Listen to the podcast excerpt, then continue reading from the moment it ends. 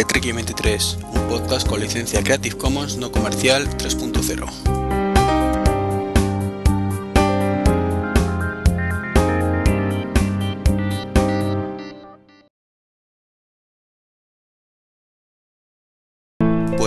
este podcast 79, la segunda, pa- 79, sí, la segunda parte de- del especial de tablets. De, empezamos en el 78, que por problemas técnicos, pues en este caso eh, Joaquín se quedó el pobre sin internet, pues, pues tengo que posponerlo hasta hoy.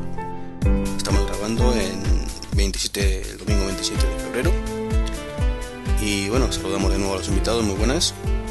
Muy buenas. Está Joaquín, Hola. Mayón, Oscar. ¿Qué tal? Ya.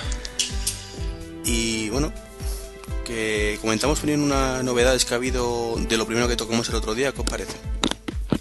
Hablamos Ok. de Lion, un poquito lo MacBook Pro y FaceTime, plan rápido, 5 o 10 minutillos y ya no continuamos donde lo dejamos con las tablets. Y es que la beta de, de Lion pues ha, la ha probado un montón de gente, ha habido un montón de reportajes, de vídeos, supongo que los habréis visto. Sí. Sí, sí, varios por ahí, ¿eh? ¿Tú Joaquín los has visto? He visto algunos, no muchos, porque no he tenido mucho tiempo, pero sí algunos sí he visto. Y no sé a vosotros, pero a mí al menos mm, me resulta bastante tran- tranquilizador respecto a los temores que teníamos de la ios- iosificación, sobre todo en el tema de mail y demás. Pues mi temor, por ejemplo, era que desapareciera la barra de la izquierda y quedara pues muy, muy como el iPad.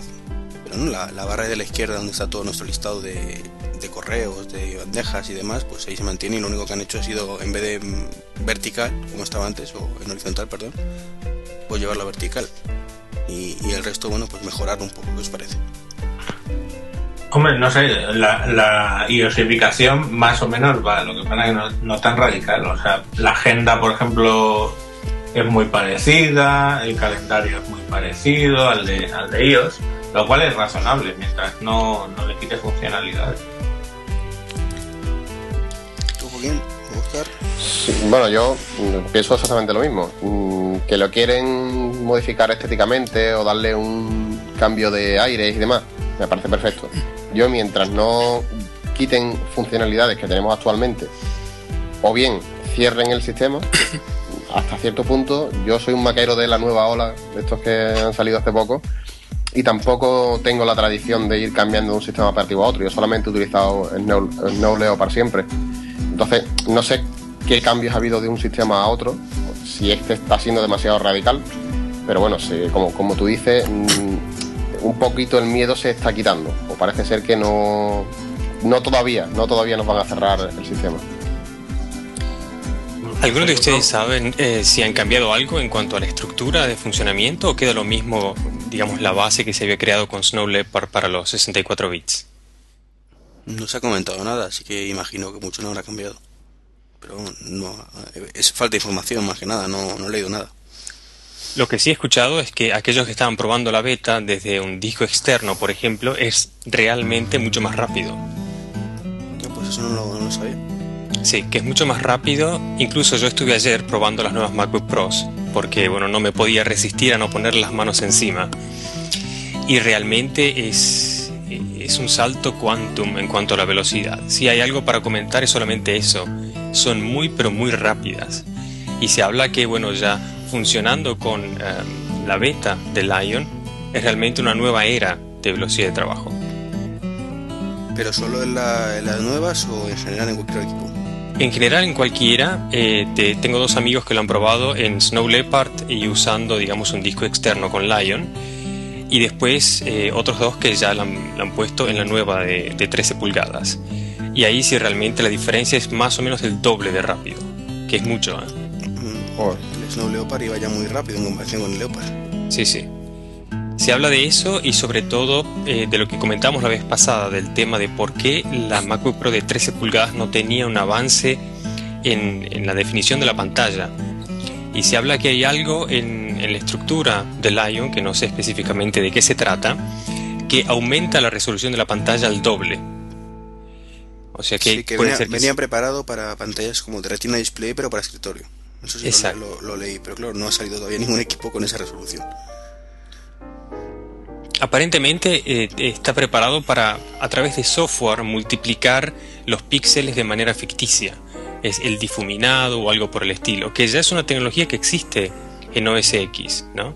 Eh, que, que, digamos lo que uno ve no es exactamente lo que es, sino lo que hace el software que uno vea.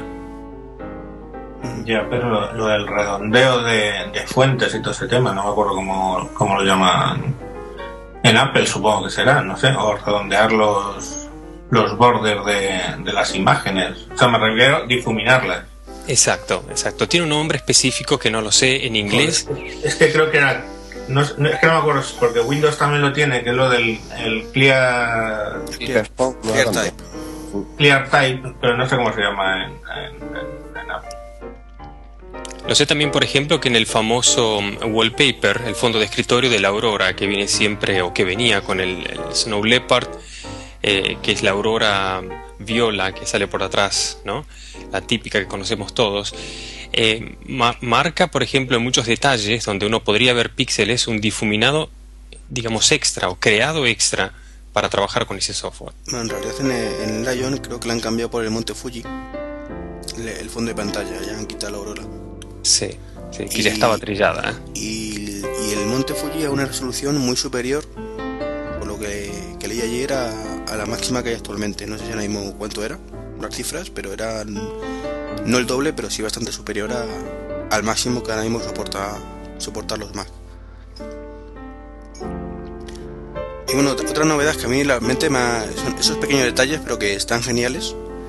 Es por ejemplo, no sé si lo habéis visto, que cuando, cuando hacéis un, en Spotlight una búsqueda, pues si pulséis el, dejáis el ratón encima de, de uno de los elementos, se hace vista previa automáticamente, el Quick Look.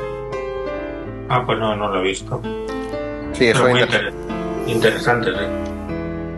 Y porque eso vamos, nos ahorrará un montón de tiempo cuando tenemos dudas sobre qué documento es. Y, y, otra cosa que yo siempre he echado en falta, la verdad, es que en vista en el Quick Look, y, y que lo van a implementar en el Lion parece ser, es que si tú abres un documento con un Quick Look, tienes una opción para abrirlo con el, con el programa que, que corresponde, que eso también va a ahorrar muchísimo tiempo. Oh, sí. Detallitos que la verdad es que, no sé, me, están gustando mucho y me está llamando el Lion. Yo que me, me mostraba muy muy reticente, digo, parece que me voy a quedar con el Leopard. Hombre, el, el, cambio sí que es. Yo el cambio por lo que veo a nivel de interface y de uso y tal, sí que es más radical de lo que hemos podido ver. Yo llevo con el Mac desde, desde Tiger, desde Tiger que diga. Eh, y hombre, se dijo mucho que No Leopard era un cambio radical, pero era un cambio radical, digamos, de código interno. Pero este, desde luego, lo mismo te toca aprender de nuevo. un poquito sí. Un poquito. Tanto, esperemos que no tanto. Lo que sí realmente se apreciaría mucho es que algunos de los cambios internos se adecuaran también al software, ¿no? Por lo menos de las aplicaciones nativas que ya se pasen a 64 bits. Eso sí sería realmente muy agradecible. Bueno, a ver si es verdad, porque en eso sí, los abandonados. Hay muchas aplicaciones que, que no sacan todo el partido a, a los procesadores y demás. Para y, nada. Y, y, que son aplicaciones que utilizamos todos los días y que nos vendrían estupendamente. ¿eh? La verdad es que yo, yo el portátil que tengo, es, bueno, en todos los equipos realmente tengo un Core 2 Duo y, y es que hoy por hoy creo que todavía no, no le saca el máximo provecho, entonces. ¿no? Entiendo que un i7 va a ir mucho mejor, pero tampoco le estamos sacando todavía provecho a, a, todos los equipos. Sí, yo ahora mismo tengo abierto el monitor de actividad y que funciona a 64 bytes, pues tengo una aplicación que se llama HyperDoc eh, y el Finder y poquito más, poquito más. Y hablando del Finder, que hay nuevo Finder por fin. Sí, pero para mi gusto a medias, ¿eh? Bueno, veremos que si mejora con, con el resto de, de previas. Lo que sí está claro es que tiene un diseño al estilo iTunes, ¿no? Con los grises así bien muertos por la izquierda, este, que pareciera ser el, el concepto de modernidad maquero, de ponerle todo gris y, y, así como, como si estuviera apagado, ¿no? Que solamente lo que estés usando tenga colores. Y eso eh, no sé si a mucha gente le va a gustar, ya ha sido muy criticado en la interfase del iTunes. Vamos a ver qué pasa ahora, ¿no? Pero por lo menos en lo que es la barra de menús y los distintos ítems que te salen por la izquierda, está todo como en gris, igual que en el iTunes. Y lo que ha sido muy criticado, por ejemplo, ha sido el tema de los nuevos botones, que ahora cuando en vez de pinchar el seleccionado realmente están todos metidos hacia adentro, menos el que seleccionas, una especie de, barra de deslizamiento. y en cambio el scrolling, que luego se puede configurar por fortuna, pero ahora es como si como en el iPhone, que, que tú pinchas hacia arriba y realmente baja la pantalla. Eso como vosotros como lo veis. Pues lo, lo he leído en, en Apple Esfera y, y yo tengo no tengo ratón, tengo el Magic Trackpad y la verdad es que no lo he entendido porque yo si deslizo dos dedos hacia abajo en el, en el Safari la página sube. ¿Qué quiere decir? Que ahora cuando deslicemos dos dedos hacia abajo la página va a bajar, va a hacer Sí, hacia abajo. efectivamente. No, no, no. A ver, la No. eh, tú, eh, tú ahora mismo cuando haces esos dos dedos hacia abajo, la página sube y realmente está haciendo scroll hacia abajo. Correcto. Eh, ahora lo que van a hacer es como en el iPhone, que tú, eh, si subes la página para hacer scroll hacia abajo, tienes que subir la página hacia arriba. Ah. Que va a ser más natural, vamos. Mm, Bueno, No, no es más, Ya, natu- solo ma- tengo más que- natural que una pantalla táctil. Eso, exactamente, a eso me refería. Que tú en una pantalla táctil, si mueves los dedos hacia abajo, el contenido se va hacia abajo. Aquí el contenido se va hacia arriba. Sí, pero, pero no tenemos pantallas táctiles en la historia, que tenemos un ratón. Sí, es. Pero claro, como se está enfocando todo a, a ese tema, Hombre, es mosqueante en el sentido de que quizás, igual que los botones, eh, están llevando como el Lion a, a una posibilidad de pantallas táctiles todavía más, más factible. Eso que Apple siempre dice que es tontería. Cuando hablamos de, de sobremesas, ¿no da la sensación que quizás todos esos cambios vayan enfocados a, a un fu- una futura versión de, de Mac táctil? Es que es lo mismo que hace siempre Steve Jobs, ¿no? Cuando él quiere sacar algo, primero lo desmiente para que la competencia no lo haga antes. Y cuando lo saca, dice que, bueno, no era una pantalla táctil, es un monitor táctil. Qué bueno. Sí, sí. Entonces, bueno, si va por ese camino, pues aceptaremos barco con esos cambios, pero la verdad, si no van a ir por ese camino, pues son cambios que a mí particularmente no me gustan nada. Pero bueno, en el caso del scroll, que es lo más duro, No, es, ya, es ya. configurable. Y Ahora lo he visto. Estaba probándolo con el iPhone y efectivamente, claro, ahora lo entiendo. O sea, dar hacia abajo la pantalla, o sea, toda la información baja y esto es al revés. En el Magic Trackpad. Bueno, es cuestión de coger el aire. Sí, no, de todas formas se puede configurar. En las, en las propiedades del trackpad eh, hay un botoncito que por defecto creo que está sin seleccionar, que es para poner, invertir el orden. Entonces, bueno, no, no es grave y, lo- y si lo dejan así, pues podremos volver a, a dejarlo como estaba, así que no, no habrá ningún problema. Eh, bueno, y si os parece pasamos al tema del MacBook Pro, que el otro día nos dejamos un tema bastante importante por ver. Y es que, aparte del rendimiento, que ya dice Oscar que es bestial, que, que en eso coincide todo el mundo, además, todas las. mm, ¿Cómo se llama? La- los benchmark lo ponen como el doble del modelo anterior.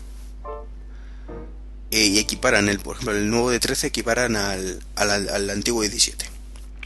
Este es el tema del Thunderbolt, que la verdad es que el otro día lo comentamos muy de pasada y, no profundizamos demasiado. El, Thunderbolt, que es el Lightpeed de, app de Intel, una velocidad hasta de 10 GHz, de 10 gigabits de transferencia. Lo que pasa es que no, bueno, ¿qué os parece el nuevo sistema y, que el conector sea el de Apple? Que, que no sé si, si han dicho que efectivamente ese va a ser el conector del, del Thunderbolt oficial o solo para Apple. Es que, no sé, esto, esto me suena ya a beta versus VHS, a DVD HD versus Blu-ray, pues a ver quién gana, ¿no? O eh, USB 3 o Thunderbolt de esto. Parece ser que ya el Firewire ha, mu- ha muerto o algo así, no sé. Yo su- suelo ser escéptico de esto hasta que no empiezan a salir dispositivos a mansalva y entonces dice, bueno, pues si va a ser un éxito o no va a ser un éxito porque lo que menos les importa muchas veces a la, a la gente es al final si dan más ancho de banda o menos ancho de banda, porque de hecho Firewire daba más ancho de banda que USB 2 y Firewire pues está donde está, no sé. Después también está el punto de vista de la practicidad ¿no? de estos periféricos. Una cosa es cuántos periféricos tengamos. Eh, con, este, con esta conexión de Thunderbolt se pueden conectar hasta 6 al mismo tiempo y es un cable serial, es decir, uno conecta el primero al, al MacBook, el segundo de ese periférico al segundo periférico y el tercero al tercero, así sucesivamente. Sí, y se eso, yo no, lo- traspasa. eso yo no lo he entendido. ¿Cómo, ¿Cómo funciona eso de conectar uno a otro? Es como el SCSI, bueno, no sé si conociste el SCSI de toda la vida. No. ¿Qué tiene Ah. uno? ¿Cada dispositivo tiene uno de entrada y otro de salida? Sí. Ah, vale. Ah, bueno, es opcional. O sea, los discos duros, por ejemplo, O sea, también vas a poder conectar USB con un adaptador y eso sería el último de la cadena. Vale, vale. Lo, lo que pasa es que he leído que también puedes poner un hub.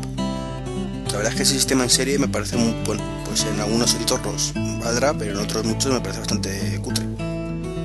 O Hombre, más que, más que cutre es que si tienes, pongamos por caso, un- dos o tres discos y quieres quitar el del medio, pierdes la conectividad con los, con los tres, si es así. Entonces, eso con un hub no pasa, evidentemente. No sé. Yo creo que hay que, hay que ver si empiezan a salir dispositivos. Eso es el- lo que va a dar la clave de si va a ser éxito o no. Y, y bueno, pues eh, eh, no sé, vamos a ver. Los, los, porque ahora mismo están empezando a aparecer dispositivos con USB 3 y ahora llega esto, no sé, vamos a ver. y además esto que por lo visto tiene un año de exclusividad con Apple.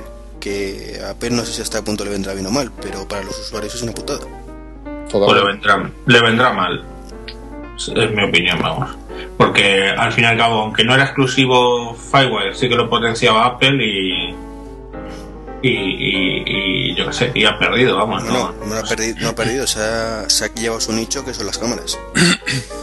Sí, pero ahora las cámaras ca- cada vez. O sea, hay más cámaras que en realidad vienen con USB 2. en Sí, pero, pero Apple quitó el firewall de los MacBook de hace dos años y mira la que se lió. No, no, claro, porque los que lo, porque los que lo hemos usado, y entre ellos yo, de hecho me buscaba PCs que tuvieran Firewire expresamente, lo cual era difícil. Es que sabemos lo bien que va, lo bien que funciona, la velocidad que coge y lo cómodo que es todo. Pero el que no lo ha probado, pues pasa.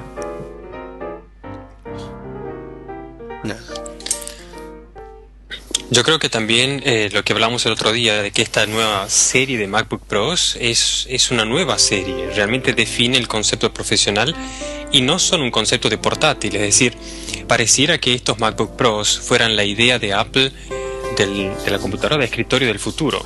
Es decir, tenés una computadora que es portátil por la forma, pero por el peso y las propiedades es más bien un- una computadora para poner en- en la mesa y qué sé yo, tenés el, el iMac, que bueno, es eh, una computadora que no se mueve, uno la pone ahí y ya está. Y la Mac Pro, que es una computadora no de escritorio, sino de, de piso, ¿no? la, la esconde por ahí, por algún lado. Son las tres categorías, el portátil real no es el MacBook Pro. Sí, un, un portátil con pantalla de 17 efectivamente no es como para pesearlo, por muy poco que pese. Es que Eh, Claro, es más el concepto, lo decías tú el otro día, de- del, del MacBook Air, ese es el, concepto de movilidad. Es que yo, yo en mi entorno cada vez conozco más gente que deja de comprarse ordenadores de sobremesa para tener el portátil conectado 24 horas a la red eléctrica. Es como un ordenador que funciona igual que uno de sobremesa, pero no tienes cables por medio, no tienes que tener un teclado por un lado, el ratón por otro, el monitor por otro, sino que lo tienen todo juntito ahí, muy limpio, lo cierras cuando lo terminas de utilizar y listo. Entonces yo creo que en ese sentido eh, los nuevos MacBook Pro, los más potentes van a ser eso, van a ser PCs de, de escritorio, pero en pequeñito. No, lo que pasa es que esa solución es válida para mucha gente que a lo mejor no tenga mucho espacio, pero realmente si lo piensas, para un PC de escritorio o un Mac de escritorio, 17 pulgadas es poco. Muy por ahí es poco 17 pulgadas. Hombre, depende, si depende de lo que lo utilices. El 80% de la gente no necesita más de 17 pulgadas. ¿eh? Pero vamos, en, en la, mi, mi- en la oficina, por ejemplo, montan de 19 y, y la verdad es que no, no montan menos. Ahora ves un monitor de 15 encima de una mesa, algún algún Mac muy antiguo que, que he visto y dices, joder, esto qué pequeño es. Y aquí nos movíamos, no, evidentemente. Mm. Sí, la tendencia es a cada vez tener monitores más grandes. Ahora mismo, vamos, yo en casa menor de 27 no me, no me plantaría. No sé por qué tú utilizas- Pero los de Windows, monitor de 27 pulgadas no lo han visto en su vida. ¿eh? Pero de 24 sí. Sí, De- media es 17 y 19 para el, el gran público. El público que se va a App Informática y comprarse un ordenador está en ese, en ese tamaño. 17, 19 pulgadas o así. Alguna de 21, pero, El estándar ahora mismo son 19 me parece. sí. el, el, por ejemplo, el, HP Touch Smart este de mi mujer que era 22, mi iMac es el de, el de 22 y luego tengo un Dell de secundario de 22 también. O sea, claro, yo tengo dos monitores de 22, pero vamos, 22, 22 ya, incluso en Windows, pues es algo, pero vamos, 27. No, yo tengo el de 24 y como no, ya no lo venden, pues por eso haría 27. no, el, el, de 27 lo he visto en Mac, en, una mesa de trabajo. En una mesa de trabajo de, oficina está como a 20 o 30 centímetros más que una mesa de, tu casa, del, de donde tengas para escribir, ¿no? Pues suele ser un poco más profunda. Pero vamos, tiene que ser como pantalla de inmersión total. Bueno, y si os parece, comentamos el último temita que teníamos pendiente antes de meternos en, de nuevo en tablets, que más son, son casi media y, vamos a estar un poco pillados de tiempo si no. eh, simplemente la, la, excusa que ha puesto Apple eh, de forma oficial para el tema de los 079 y polémicos centimillos que hablamos el otro día por FaceTime, según ellos es porque les obliga eh, la ley, porque es una funcionalidad nueva que agregan al sistema operativo particularmente me parece una excusa muy barata porque no es nada nuevo. O sea, no es un, es un programa simplemente independiente no, y además no agrega ninguna funcionalidad nueva al sistema operativo. ¿Cómo lo veis vosotros? Una pregunta de esto, ¿va a salir después, eh, digamos, bien integrado en, Lion o será una aplicación aparte? Mm, pues hombre, supongo que será una aplicación integrada en Lion. Igual que vienen los nuevos MacBook Pro bien integrada ya pero no deja de ser una aplicación suelta, es como el iTunes. O sea, no es una aplicación que dependas y iTunes está mucho más integrado seguramente que lo que está Por supuesto, claro. No, no necesitas esa aplicación para funcionar el sistema operativo. Y, y como funcionalidad no va mucho menos. O sea, tenemos videoconferencias desde hace 4 o 5 años, bueno, o más incluso. Sí, no sé, me parece una, una respuesta surrealista, no sé. Pero surrealista totalmente, que decir, FaceTime lo añades, lo, lo, instalas o no lo instalas, tienes Skype como alternativa, no sé. Es que estaba pensando en, toda la movida que tuvo Microsoft con lo del con lo del explorador en la Unión Europea, pero es que es difícil que sea el mismo motivo. No, pero es que el Explorer Microsoft lo hizo para que estuviera completamente integrado en el sistema operativo, de forma que tú mm, era el, el, el Explorer y el programa de navegación de Internet. Cuando hablo del Explorer me refiero al navegador de archivos era lo mismo. Y, el Explorer era el mismo programa. Simplemente cambiaba la interface según eh, estaba en un sitio o en otro. De hecho, tú, tú podrías abrir una página web desde el explorador. Tú abrías el explorador, tecleabas HTTP dos puntos cuánto y se convertía en el Internet Explorer. O sea, era lo mismo. y además no podías desinstalarlo. Pero ese, ese no es el caso con, con FaceTime, ni, y dudo bastante que lo sea en el futuro. Entonces no entiendo muy bien. FaceTime es un programa de videoconferencia punto pelota que se instala de forma independiente lo puedes borrar de forma independiente y desde luego no agrega ninguna funcionalidad nueva un sistema operativo que, si te compras de Virgen no te iba.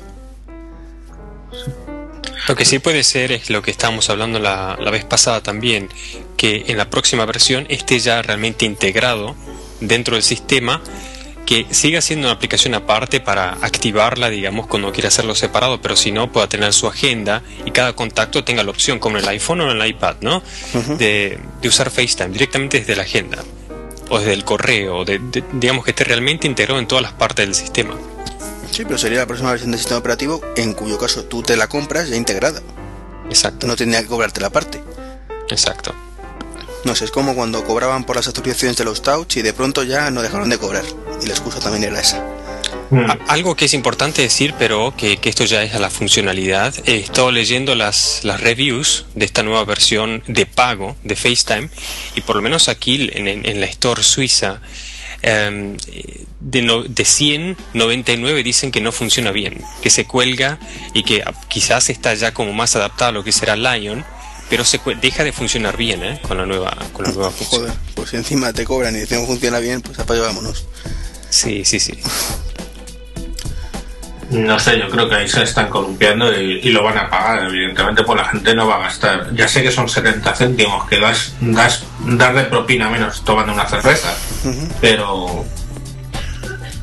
Pero, pagando ya te da derecho incluso al pataleo, porque si es gratis, vale. Una vez vale. Pero si es pagando, ya te da derecho a protestar. Entonces yo creo que se lo van a venir un poco encima, a no ser que lo arreglen y verdaderamente funcione bien, ¿no? De todas formas, lo de menos es el precio. O sea, en este caso, efectivamente, 0,79 te lo gastas eh, en propinas. Pero yo, por ejemplo, es que no los pago por principio. Es decir, es que no me está ofreciendo nada que no tenga y, y teniendo Skype, me niego a pagar por, por FaceTime. Y pago un montón de programas y mucho más caros de 0,79. Mm. No, y aparte que Skype es multiplataforma. Exactamente. Entonces, Y además seguimos teniendo la beta, ¿no? Funciona todavía, ¿no? Sí, todavía funciona. La probé Sí, ayer bueno. y, y todavía arrancaba. Incluso funciona mejor que la, que la de pago, porque pareciera que es un problema con esta con la compatibilidad de estas eh, cámaras de alta definición de las MacBook Pros. Que por cierto, solo funciona en HD cuando tienes la cámara del MacBook Pro. Exacto. Que, que esa es otra. O sea, yo por ejemplo tengo el Mac Mini, la, la Logitech C910, que, que es HD. HD 1080 además me parece incluso para fotografías. Y el FaceTime no, no sería capaz de utilizar ese HD. Solo funcionan con las suyas. no sería capaz o no quieren, ¿no? No, no quieren, no quieren. Está clarísimo que, que ya sabemos Y- cómo es Apple con esas cosas. Sí, sí. Tiene que ser cámara FaceTime, no cualquier cámara. Entonces, si ya hay poquitas que sean compatibles con Mac y vayan bien, pues encima de que te gastas una pasta en una de esas para que no te funcione. Anda y que le den por saco. Ahora, ya, Con ese ya, ya tienes el explicit language. el. No, hombre, por Dios. Podría haberlo dicho de otra forma mucho más explícita. bueno, continuamos con, con la parte tablets. Entonces. ¿o queréis añadir algo más a estos tres temitas? El otro día, eh, con el corte que hubo, pues nos quedamos en la duda existencial de, cuánto almacenamiento traía de serie, en este caso las tablets con, con Android. Que yo pensaba, vamos, yo por lo que leí eran un máximo de 32 gigas, tanto entre eh, teniendo en cuenta memoria interna y externa. Pero tú, Mayor, me confirmas que, en el caso al menos de la Zoom son 32 o 32, ¿no? Correcto. Eh, de hecho, en la, en la Zoom, el único problema, entre comillas, que tiene, o bueno, sin las comillas, es que en un primer momento, las que están vendiendo ahora no soportan la tarjeta SD, que es eso lo que pone, al, al sacar la SD que viene de plástico, eh, digamos, para ocupar la- el slot, lo pone muy pequeñito en inglés que de momento no se soportan las tarjetas SD hasta una revisión de software. Pero en el momento que hagan esa revisión de software, el Zoom tiene 32 gigas internos más los gigas que le metas en la tarjeta SD. Pero eh, esa ahora- revisión... Lo estaba pensando, Iván. Eh, eh, ahora mismo los terminales actuales, mm, yo por ejemplo mi móvil creo que tiene 512 de memoria interna y después ampliable 32 GB mediante memoria SD. Entonces, eh, si le meto una tarjeta de 32 tendría 32 más los 512. Así que entiendo que sería así. Tú puedes tener la memoria interna que tengas y una externa de 32 GB como máximo. Lo que no puede hacer es mover eh, memorias de más de 32 GB por, no sé por qué, porque está así puesto en el, en el sistema, ¿no? Pero sí que puedes compatibilizar la memoria interna con, el, con la memoria SD. No, a lo mejor es lo que yo tenía, había leído y, y lo malinterpreté entonces. O sea, que el problema que tienen los Android en general es que vienen en, o están viniendo los móviles al menos eh, con poca memoria interna y el- todo el soporte es eh, la externa. Entonces entiendo lo que me está diciendo, ¿no? Porque viene con 512, un giga como mucho, ¿no? Sí, bueno, hay algunos que tienen 8 GB, pero no son lo normal. Lo normal es que vengan, si te, si te digo que los antiguos venían con 200 y pico megas, pues imagínate. Se está basando mucho todo en la tarjeta SD y más aún con las últimas versiones del sistema operativo en el que ya puedes guardar las aplicaciones en la SD de forma nativa. La, la discusión venía un poco por ahí de, de que por qué la competencia de Android no se había puesto las pilas en, el tema de almacenamiento, porque con el iPhone tienes hasta, hasta 32 gigas de serie y con el iPad hasta 64 y eso era como una, una cosa que nunca la, la competencia de Android he visto que intentara emular. Ya. Yo, yo nunca he entendido por qué viene tan poca memoria en, lo- en los Android, la verdad. Entonces bueno, el tema, bueno, parece que las tablets al menos 64 podremos tener. Sí. por lo que estáis comentando, aunque se rumorea, por ejemplo, luego entraremos en ello, que el iPad 2 podría traer hasta 128. Que quizás ese es el caballo ahí, o la pequeña espinita que tiene Android que debería sol- intentar solventar lo antes posible. Claro, yo no sé si es por el, eh, por el formato de las particiones, que no pueden manejar eh, particiones superiores a 32 gigas. Pero, ah, y creo, es más, creo que al principio, en las primeras versiones, creo que eran de 16 gigas, una cosa así. Pero no me hagáis mucho caso. O sea, desde luego, lo que me resulta curioso es que saquen la Zoom primero sin flash, que creo que eso es, es común a todos los Honeycomb. y segundo, sin soporte de la tarjeta SD. O sea, es que yo que sé, que lo han hecho, lo han ensamblado, lo han metido en una caja rápido y lo han empezado a vender. No sé. Yo creo que ese soporte para SD no es que no, no sea capaz de utilizarla para datos. Lo que no es capaz a lo mejor son las aplicaciones que dice Joaquín. Es posible. O sea, es capaz de leerla, pero no de manejarla con, como parte integrada. Mm, yo creo que lo que lo que comentaban en, en CarryPad y, y en otros sitios era básicamente que lo que pone en la tarjeta es que no la puedes utilizar hasta que no saquen la revisión de software. Pero, ¿Pero solamente en el Zoom o en todas? el que yo he leído es el Zoom. El que yo he leído es el Zoom, básicamente. O sea, es el único problema que ha salido hasta ahora, ¿no? También es cierto, sí.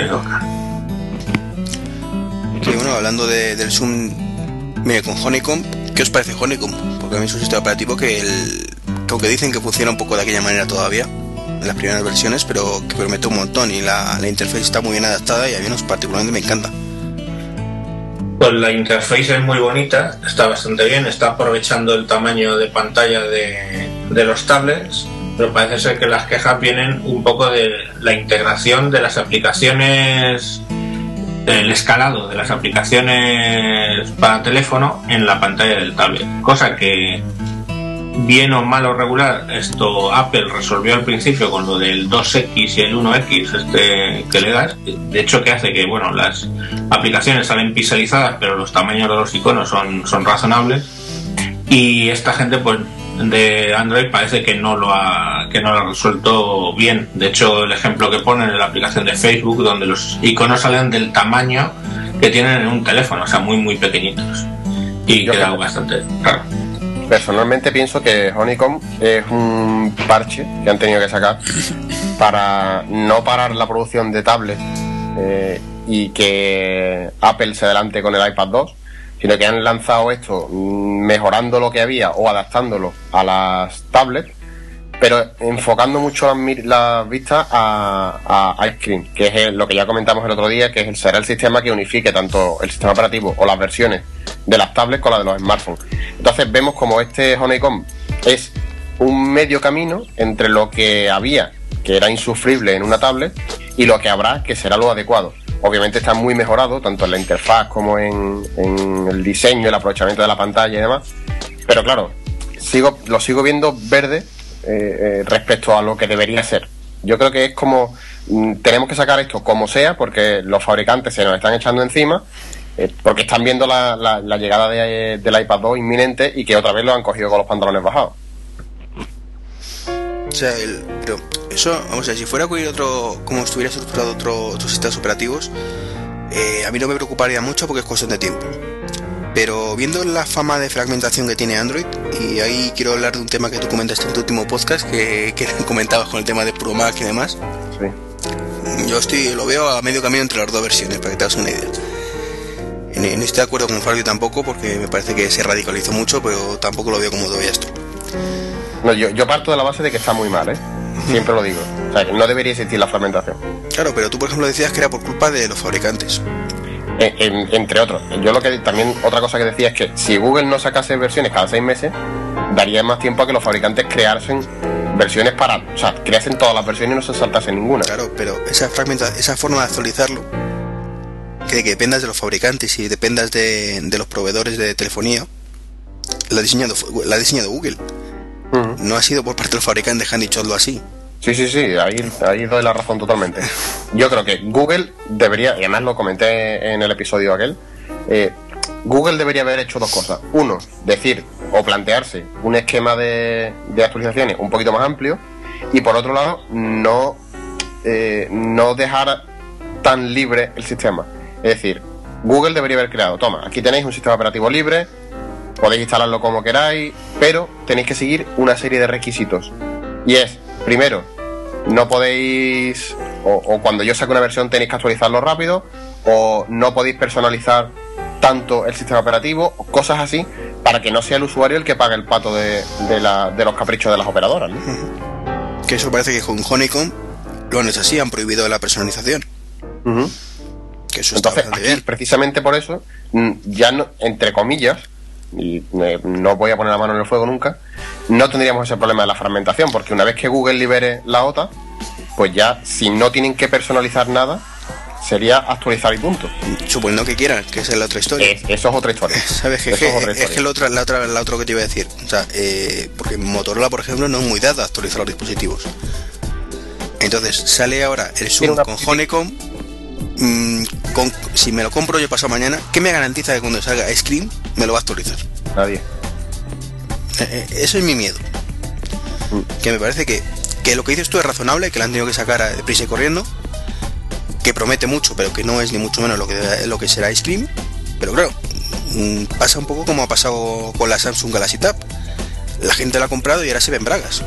De, Claro, por eso, por eso precisamente es lo que ha sacado Google eh, Honeycomb. Es lo que yo, vamos, eh, todo esto es una opinión personal, ¿eh? lo mismo me estoy columpiando. Pero han dicho los fabricantes, no, no vamos a fabricar tablets o no vamos a utilizar Android para nuestras tablets, viendo lo que ha pasado con la Galaxy Tab. Entonces, han podido llegar a una especie de acuerdo, venga, vamos a sacar una versión para tablet, vosotros vais a poder utilizarla, pero mm, no les habrá dado tiempo a tenerlo tan personalizado, tan implementado como debería. Y lo que han querido quitarse del medio es el gran problema que ha tenido el Galaxy Tab, que ha utilizado un sistema operativo que no es compatible con su... o, o no es usable con su tamaño de pantalla. de hecho, otros que han sacado una tableta ahora, que han anunciado, ha sido HTC. Y por no ceder ante Google de no personalizarlo, la sacó también con la versión de Honeycomb. O sea, de Honeycomb, perdón, de la 2.2. Que HTC es muy de, muy de personalizar sus cosas.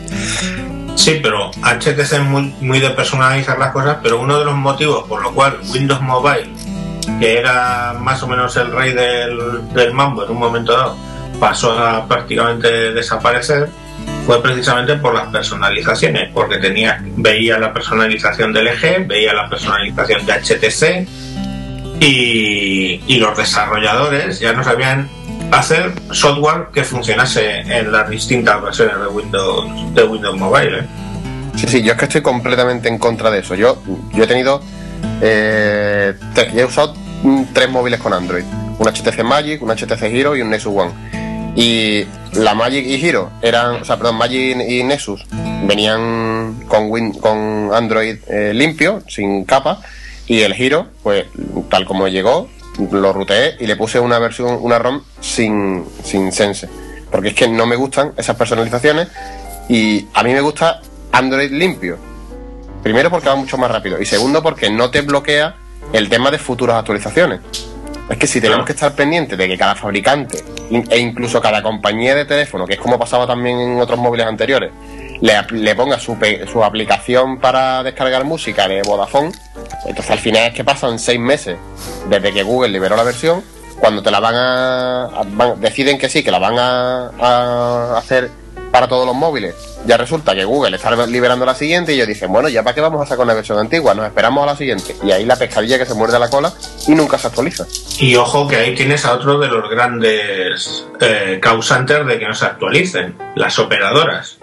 O sea, yo tenía el Galaxy Tab de Movistar que le faltaban cantidad de programas, todos los del Social Hub, toda una serie de programas que incluía Samsung, se los habían quitado para meter los software de Movistar.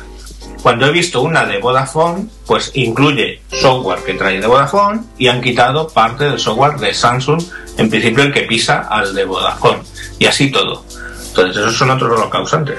Que si miramos un poco, si echamos la vista atrás, no sé si os acordáis, pero yo, lo- los móviles anteriores a, toda la serie Symbian de Nokia y demás, es que yo me acuerdo cuando empezaron a salir, eh, por ejemplo, el TSM30 de, de Movistar, que era de los primeros móviles que tenían tarjeta de memoria, que era incluso SD, no era ni siquiera micro SD, venía capado el Bluetooth, porque las operadoras, o sea, en ese caso Movistar, no quería que tú te pasases fotos a través del Bluetooth porque pensaban que iban a perder dinero en los mensajes multimedia.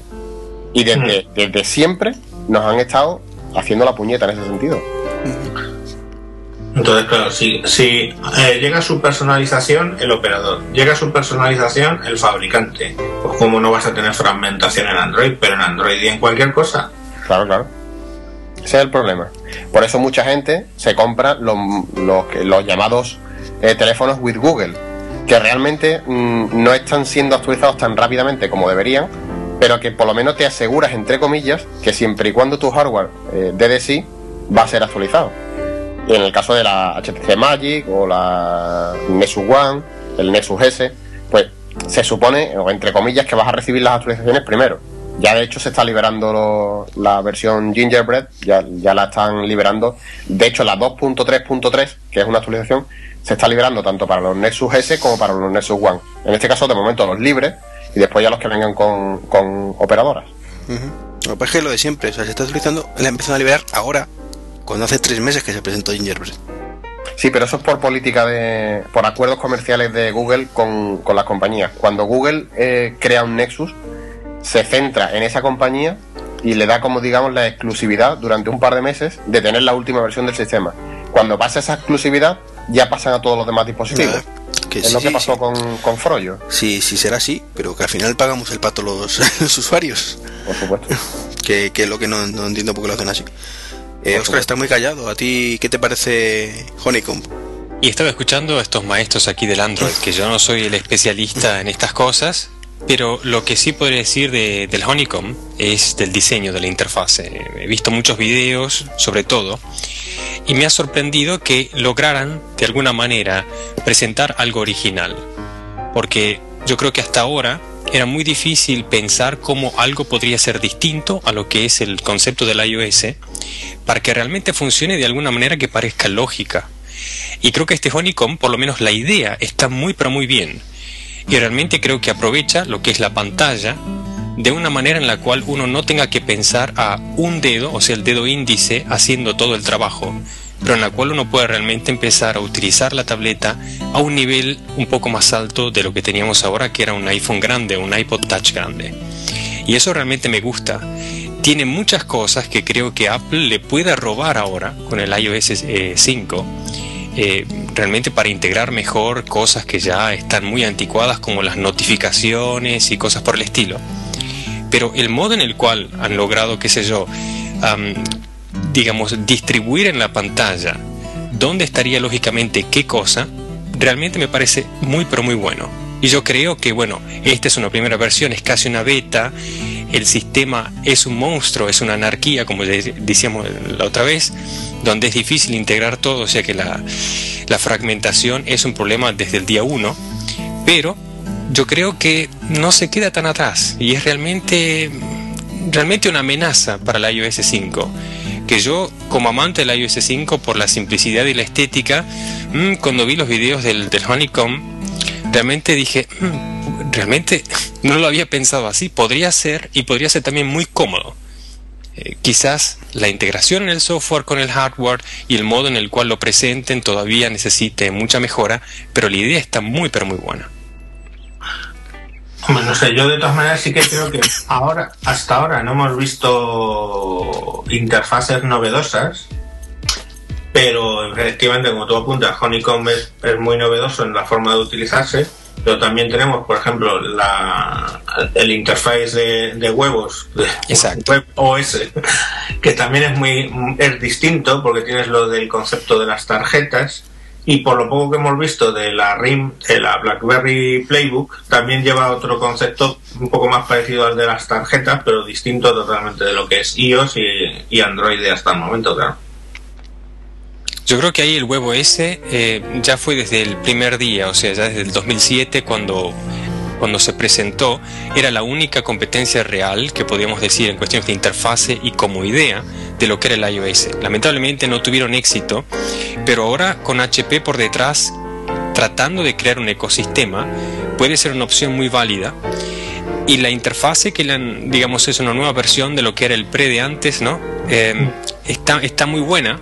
Yo no sé, habría que ver cómo funciona realmente en una tableta y cómo se integra todo, pero ha sido siempre eso que todos queríamos que fuera la competencia.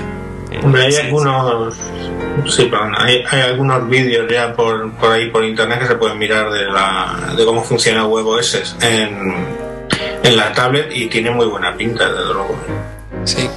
Es quizás inclusive el sistema de multitareas que hubiéramos querido que Apple implementara y que ahora ya no lo puede hacer porque si no estaría copiando, ¿no? Sí, es que además es muy curioso, no sé si alguien lo ha visto, que básicamente vas moviendo todas las aplicaciones que tú tienes como en un carrusel, simplemente quieres sacar una aplicación de memoria, la deslizas hacia arriba, eh, con todo el concepto este de las tarjetas y la verdad es que está, está muy conseguido. Y yo es un, es un entorno, un ecosistema de WebOS que me llamó mucho la atención cuando lo presentó HP y estoy deseando que vayan, de verdad, que vayan adelante porque es, es efectivamente la competencia más razonable a, a, lo que sí os. Entonces entre Honeycomb y, y WebOS, ¿tú te quedas con WebOS? Definitivamente sí. ¿Y tú, Oscar? Yo creo que si tuviera el dinero y el tiempo para probar, compraría, compraría los dos. Pero realmente vale la pena en este, en este momento en el cual está 50-50 eh, la opción. ¿eh? Creo que como ecosistema me gustaría probar el WebOS y deseo que, que, que, evolucione. Y como avance tecnológico, creo que es el Honeycomb, digamos, el, la visión del futuro. Y creo que el iOS 5 tiene, por lo menos he notado aquí, cinco cosas fundamentales que tendría que copiar de Android y, y podría adaptarlo al estilo WebOS. Sería lo ideal. ¿Y tú, Joaquín, qué te parece WebOS? Pues yo cuando me decanté por el mundo Android estuve a punto de no hacerlo por el, por el Palm Pre, pero al final me, me ofertaron Android mejor, a un mejor precio, y ahí me quedé.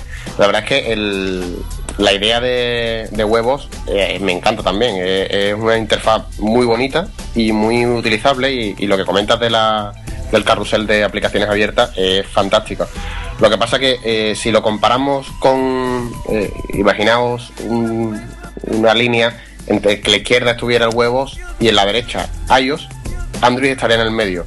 Y para mi gusto tiene eh, cosas buenas de ambos extremos y, suple algunas carencias de ambos, de ambos extremos. Entonces, para mí, Android es el sistema operativo, si no es el mejor, sí que es el más equilibrado y el que se adapta más a mis características. Porque iOS, yo siempre he dicho que, que el iPhone, sobre todo a partir del 3GS, funciona muy bien y, y, es un sistema, un sistema operativo que me encanta, pero tiene una serie de deficiencias que, que lo hacen incompatible con mi uso. Y en el caso de huevos, eh, no tiene esas deficiencias, pero siendo solamente de un fabricante, como es HP, al que yo no le guardo mucho cariño y que está comenzando ahora, después de. porque todo lo que ha pasado de, desde que Palm eh, sacó el huevos hasta ahora, prácticamente es como si comenzara de cero. Ya lo veo que está llegando muy tarde, no sé si va a poder eh, remontar todo eso en cuanto a aplicaciones y demás. Y yo me quedo con, con Android de momento. De todas maneras, tú fíjate una cosa, eh, tanto el huevo ese como, como ellos tienen una ventaja eh, con respecto al Android que es una muy sencilla, ¿no? muy, muy, básicamente porque Apple siempre sus sistemas operativos funcionan muy bien y creo que es un hecho, ¿no? Quiere decir que funcionan muy bien, muy fluido, porque al fin y al cabo están desarrollando para sus propios hardware y para tres o cuatro configuraciones. Y HP, el huevo ese, de momento lo está sacando y, y, y, todo apunta que va a ser lo mismo, lo va a sacar para sus configuraciones de equipo y para su hardware, con lo cual va a funcionar bien, efectivamente, porque es sencillo, vamos, por, por el sencillo método de que no tienes no sé cuántos fabricantes de pantalla que tienes que dar soportes ni, ni cosas por el estilo, cosa que sufre Android, ¿vale? Que es el tema que habla, veníamos hablando de la segmentación, pero que no le va a pasar a HP, claro. Es lo mismo que los ordenadores, lo típico. Si quieres utilizar OS X, pues tendrás que comprarte un Mac o jugártela con un Hackintosh. En el caso de los móviles, pues es lo mismo. Si quieres iOS, pues tendrás que utilizar un iPhone. Esa es una ventaja en cuanto al funcionamiento, pero es una desventaja desde el punto de vista de que me obliga a comprar ese móvil. Y si no quiero ese móvil, no lo puedo tener. Entonces, ese tipo de. ese, ese cierre eh, de filas que hace, eh, en este caso, Apple, y que también, bueno, todavía HP va a sacar más de un terminal, te va a dejar elegir algo más. Pero es que si no quieres ese terminal, no tienes otro. Y eso yo no. Eh, no eso no, no va conmigo.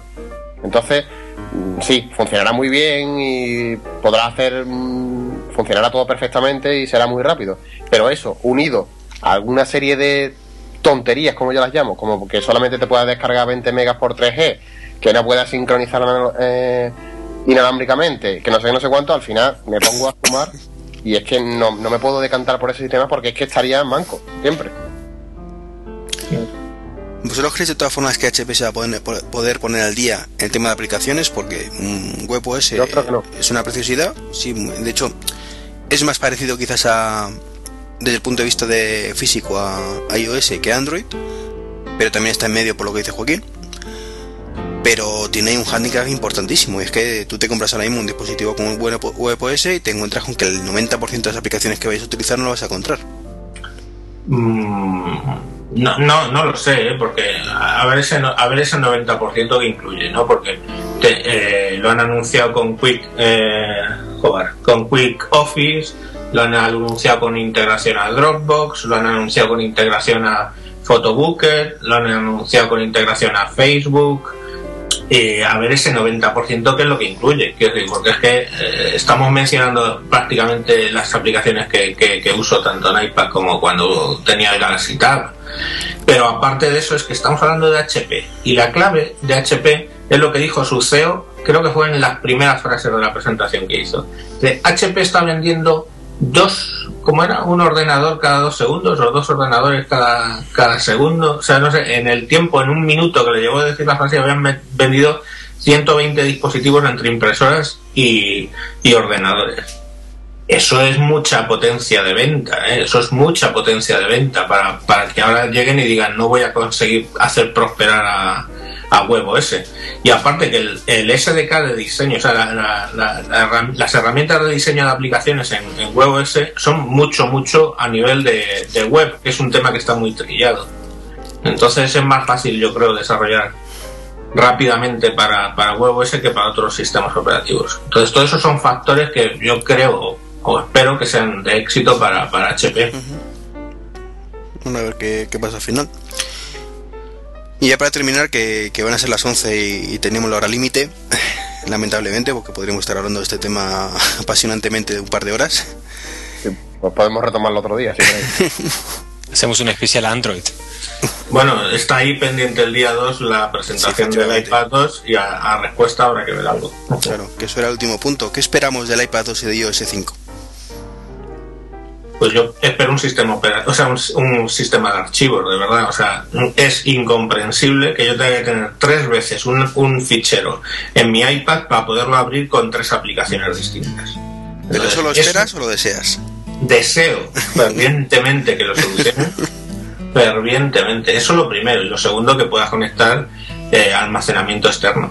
Es que son las dos, para mí, las dos claves que me haría la vida mucho más fácil con el iPad, desde luego. Yo creo que el almacenamiento externo funcional, no sé yo. Pues fíjate que va a ser. No vamos a ver nunca.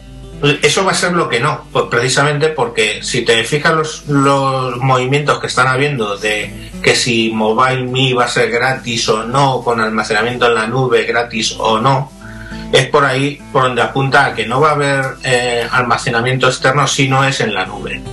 Eso es, es, es mi apuesta si tengo que apostar algo. Ahora, el almacenamiento interno tendrán que generar un, una zona de guardado de archivos que sea común a todas las aplicaciones, aparte de la, de la que tiene la propia aplicación, o algo para poder compartir archivos. Estamos hablando dentro del mismo equipo. Por Dios, eso es lo que ahora mismo no se puede hacer cómodamente. A ver, eso completamente de acuerdo. Y por Dios, unas notificaciones decentes. Que en eso eh, las de Android son fantásticas y las de WebOS también son fantásticas. Sí, sí, sí, sí. Las notificaciones es una, es una deuda que tiene Apple con nosotros desde hace ya casi dos años. ¿eh?